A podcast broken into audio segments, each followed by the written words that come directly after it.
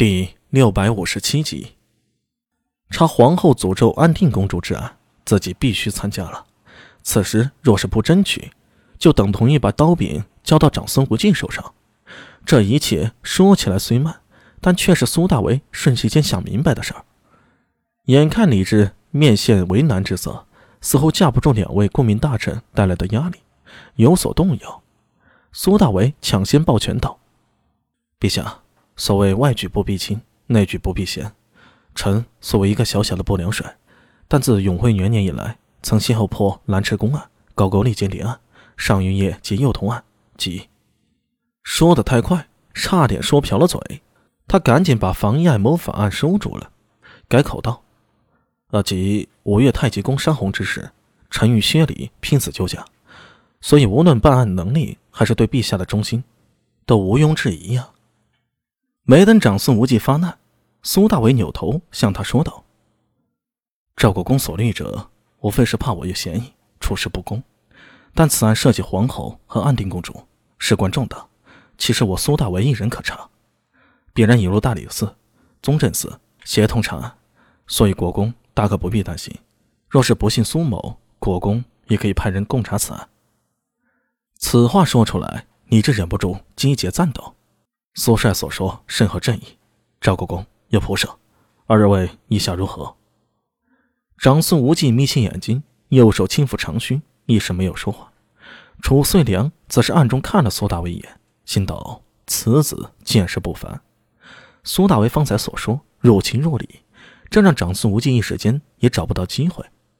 楚遂良心下也觉得长孙无忌所说之法可行，但似他和长孙无忌这种政坛老手。一件事儿啊，你就会简单的看是否合理、是否可行？立场比情理更为重要。他既然与长孙无忌是盟友、是伙伴，就必须站在长孙无忌、站在关陇贵族的角度来解读这件事儿，来解决这件事儿。楚遂良轻咳了一声，将所有人的注意力拉回到了自己身上。苏帅所说似有几分道理，但此事事关重大。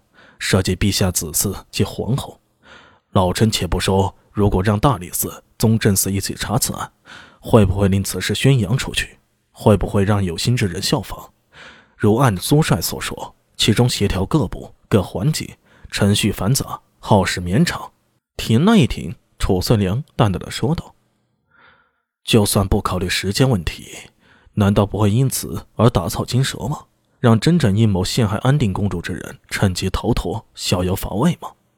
说到这儿，楚遂良从胡凳上吃力地站起身来，向着李治拱手：“是臣认为苏大伟所提根本无需在意。”长孙无忌轻捻胡须，眼中光芒一闪，也跟着站起身来，向李治说道：“陛下，若按苏大伟所说，放跑了真正的凶手，此责任……”究竟谁来担负？以臣之见，当今之急，若莫立刻启用议员能力，速速侦破此案。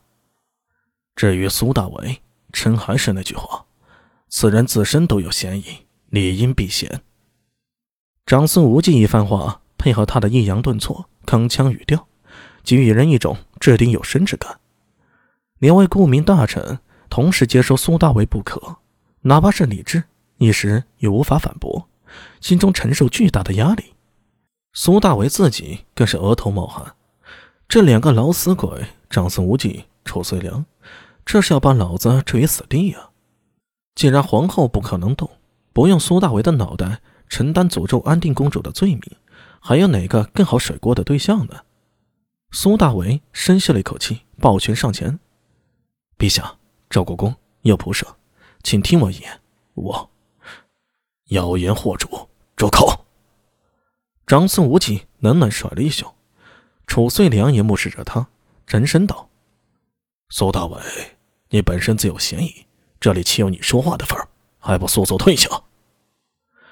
眼看两人话里携枪带棒，要将苏大伟逼出甘露殿，就在此时，只听到外面内侍传了一声：“陛下，太史令到。”啪！李治重重一掌拍在扶手上，喜出望外。好，说着又转向长孙无忌和楚遂良：“两位爱卿，既然一直坚称苏大为有嫌疑，此时太师令到了，不妨我们听听他如何说。话音落下，楚遂良与长孙无忌暗中交换了一下眼神。大殿外传来了李春风朗朗的声音：“臣太师令李春风参见陛下。”